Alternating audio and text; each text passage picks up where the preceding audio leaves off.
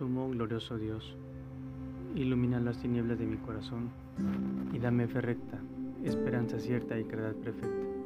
Sentido y conocimiento, Señor, para que cumpla tu santo verdadero mandamiento. Obsesión por Jesús o por el alimento. La gente recibió de sus manos dichos alimentos y querían más. Definitivamente esto era lo que los cegaba.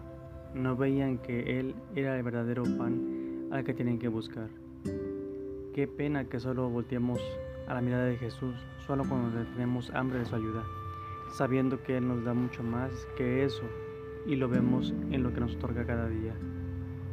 Jesús no solo pide creer en Él, sino creer verdaderamente en el enviado de Dios. Pidamos no tener gula de milagros, sino el verdadero deseo de ver la obra de Dios, nuestro Padre transformada en su Hijo Jesús. Escuchemos en un momento de oración lo que Jesús quiere decirnos en esta mañana.